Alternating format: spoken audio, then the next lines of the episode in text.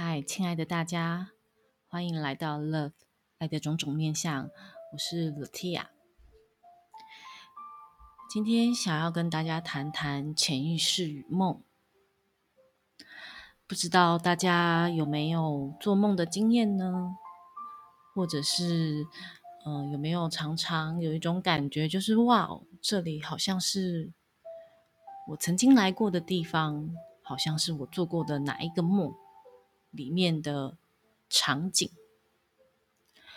我小时候常常都会有这样子的感觉，当时其实我并不知道这是怎么一回事。我记得我自己在大概小三、小四的时候做过一个呃非常深刻的梦。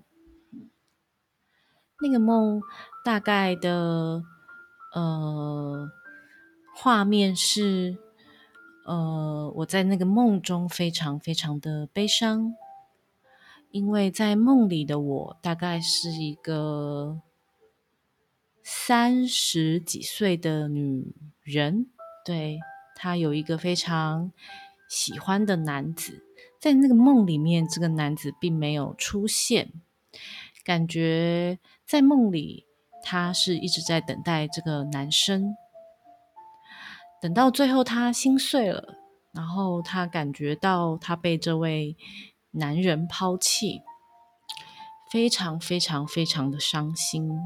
我记得那个时候，呃，这个梦让我在现实里面，就是当我在做梦的时候，是一边哭着的，哭着哭着，哭得非常的累。嗯，这时候梦呢也换了一个场景。本来那个梦都是一个阴阴暗暗，像嗯阴天的一个氛围的画面。后来在那个阴阴笼罩着云的画面里面，突然呃洒下了一道光进来。那当这个光洒下，照在这个女孩的女人的身上的时候呢，她手上就抱着一个 baby，对 baby，然后她突然感觉到她在被这个男人抛弃的仇恨里面解脱了，因为她得到了一个新的生命。我记得我醒来之后呢。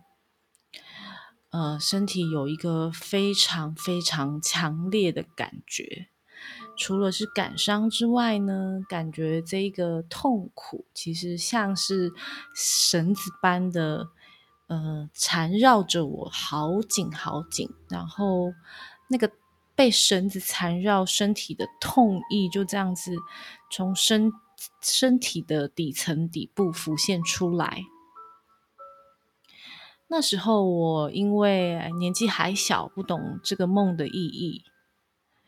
那可是这个梦呢，从来都没有被我忘记，因为它印象太深刻了。那时候连我醒来时，我都可以感觉到那个梦里那个女人哀伤、痛苦、被抛弃的心情。她就这样子，大概。呃，在做完做完梦之后，跟着我大概一两天都是那样子的氛围。后来，后来，在我越来越大，开始接触灵性以后，我才发现那是一个我过去是很古老、很古老的情感的创伤。那这个情感的创伤呢，就是。也跟着我来到了这辈子，然后在我的感情经验方面，让我后来对于这个梦有越来越多的了解，与在情感互动中有一些提醒，跟呃帮忙我去观看为什么我在情感上面，呃比较不这么洒脱。为什么和大家分享这个梦的原因是，我记得我那时候，呃，在我长大一点之后，我回想起这个梦，我就写下了一句话，就是“庄周梦蝶”。梦就像有些时候就像蝴蝶一样，它挥动着翅膀，打开了我们的一扇窗。当我们醒来之后，我们又真的会问自己：我到底是梦里面的那个人呢，还是我是我现在的自己？又或者是我不是这两者，我是其他人？我记得我在做完这个梦的时候，我就有一种这样子的感觉。那一直到我呃比较明白这是怎么一回事，大概我上大学之后，我才去书写这个梦。所以做梦的探讨跟研究呢，呃，虽然我呃没有就是像很多人一样天天都做，因为天天都去记录梦，对于呃，睡眠品质可能非常在意的我来讲，会是一个耗力耗能的事。但是基本上呢，只要做完一个让我印象比较深刻的梦之后，我在清醒的片刻，我就会去回想这个梦里面的细节，或者是它要带给我的启示。所以梦，回到我们刚刚讲的。对我来讲，它真的是通往一个潜意识的钥匙。也像我们上一集所说的，潜意识它集结着下面是这呃集体潜意识。那我们可以说，在集体潜意识下面，它连接的可能更多更多是我们呃所谓过去式。或者是累世累积下来的痕迹，如果要我要去诉说它的话，我会用痕迹来形容。我们就是透过这些点点的痕迹，然后去追溯我们自己，不只是这一世，而是我们的累生累世，我是一个什么样子的灵魂。所以做做梦对我来说是十分特别的事情。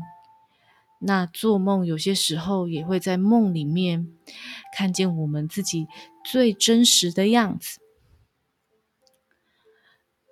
荣格他说：“梦是通往潜意识的钥匙。”这句话其实也是弗洛伊德从弗洛伊德这里来的。那为什么梦是通往潜意识的钥匙呢？因为其实我们每一个人身上或多或少都带着，呃，世界上面这个世界上面要我们，呃，扮演角色下面会有的人格面具。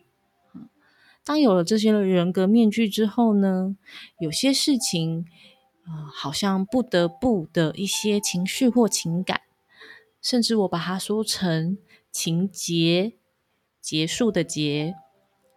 它就会呃慢慢的沉淀到我们的潜意识底下，直到我们做梦的时候又再被开启。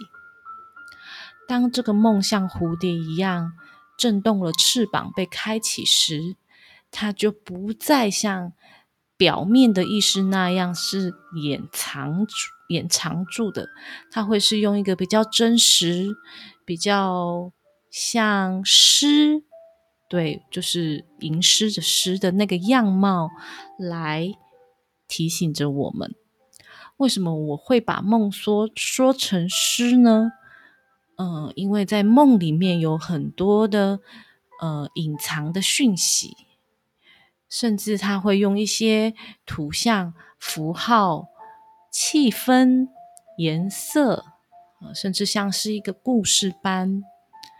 用一种隐喻的方式，在告诉我们某些事情，而这些事情呢，它没有办法用一个呃，像我们白天在意识上面这么清楚的告诉你的原因，是因为在梦里面，它往往潜藏着大量的讯息，而这些大量的讯息。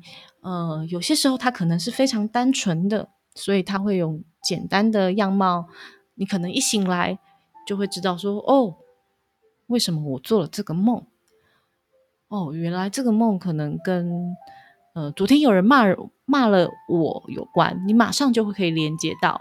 可是有一些梦呢，它因为可能，呃，已经被你遗忘很久了，这几这个事情被你遗忘很久了，所以它会用一种堆叠，嗯，堆积或者是一种呃层皱呃皱呃。层层叠叠、皱皱褶的方式，对皱褶的方式来提醒着我们。那这些皱褶，当它只有一个 A 讯号的时候，它是简单的；可是如果它同时的发出了 A、B、C、D、E，有四个讯号，可是这四个讯号都潜藏着一个共通的讯息时，它就必须要用诗。故事、神话、歌曲来承载这样子丰富的讯息，这也就是梦，好像很多时候对我们来说是难以理解的。但如果你愿意用一个直观的心情去面对它，其实它并没有如此的难。在解梦的训练里面，它其实有几个学派，譬如说完形，譬如说荣德学派。这两个学派虽然都不太一样，但在一个人生阶段的进程来说，它通常都能达到解答我们困惑的一个方式或技巧。解梦有些时候，我自己觉得，呃，需要准备好一个，嗯，看重的心情。为什么会说是一个看重的心情呢？因为在梦里面，有些时候我们不知不觉中会忘记或遗忘了我们真实的自己。呃，抱抱歉，我再更正一下，意思是我们在生活里面，我们常会忘记真正的自己，因为当我们戴了一个人格面具之后，我们可能只专注在扮演的角色上，而忘了自己生而为人，生而为一个灵魂对于生命的意义。而这时候梦突然的到来，那我们又想要去解开这道要呃这个梦。那当你拿着钥匙解开这个梦，就像是打开一道门时，我们往往不知道门后会是一个什么样子的画面。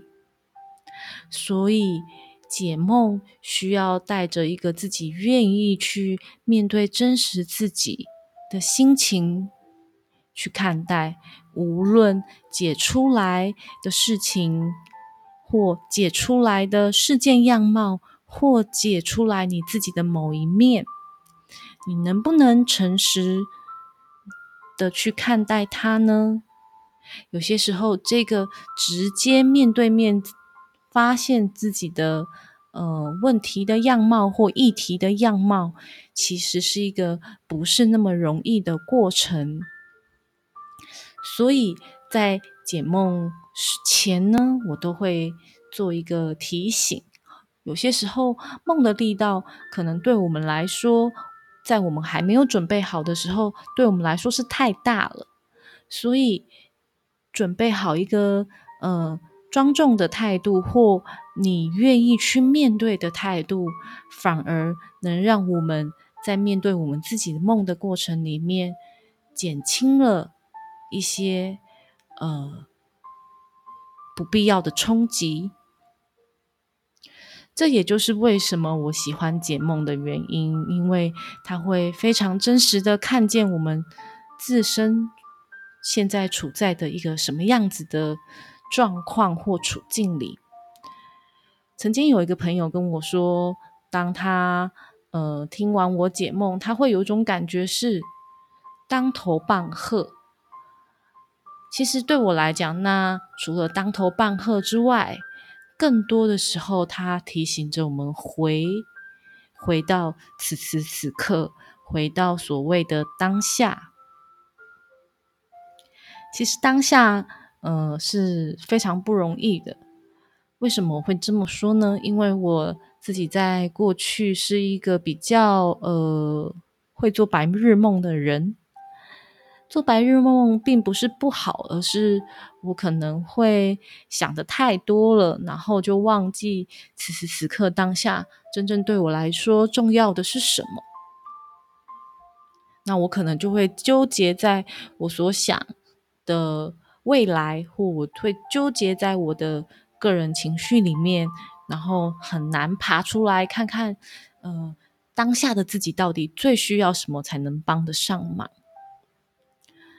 在这个学习智商跟灵性的过程里面，我觉得对我来说最大的帮助就是在这里。他每一次、每一次的都提醒我回到此时此刻跟当下。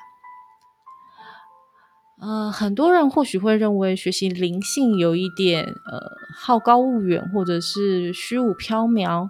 但我必须说，灵性学的如果是真正真正踏实的学，它是非常非常需要仰赖我们回到此时此刻当下的能力的。解梦对我来说也是如此。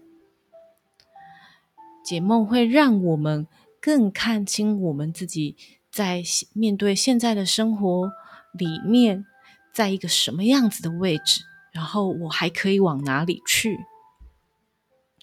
这也就是我在学习呃荣格的心理学派的时候，当我看到荣格的书书的时候，我其实非常非常的开心。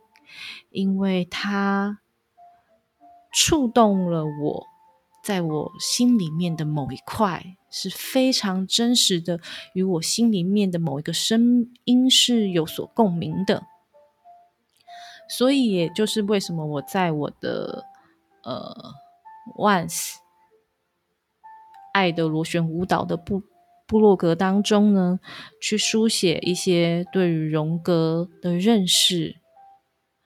当然，在完形学派里面的梦也让我非常的喜爱，因为它更帮助我们了。回到此时此刻，你个人的心情跟感觉是什么？然后从这个个人的心情和感觉出发，整理你目前生活里面的处境。当有办法去理解我们自己个人的心情、感觉、思考、感受，还能看到此时此刻我们生活的全貌时，我们才有办法再走到龙格里面所谓的原型，去探究所谓呃宇宙的力量，或者是宇宙跟原型之间的关系。好。其实讲到龙哥这里呢，又会离解梦太远了。但是就是兴致一来，不小心就会说到那里去。如果有机会的话，呃，也希望有一天可以跟大家分享更多荣格的事情。呃，不是事情，是学习。好，大概这就是我对于梦和潜意识的了解。那。接下来是一个工商的广告时间，呃，接下来在台北我会举办一个解梦的工作坊，如果大家有兴趣的话呢，可以前往我的部落格参加。那他办理的时间会是在今年的十月三十一礼拜六的早上。那如果人数踊跃的话，我们也会开放下午的场次。详细的资讯呢，请大家还是到我的皮克邦的部落格“万斯爱的螺旋舞蹈”当中去观看。嗯，那今天就先到这里喽，谢谢大家，我们下次再见。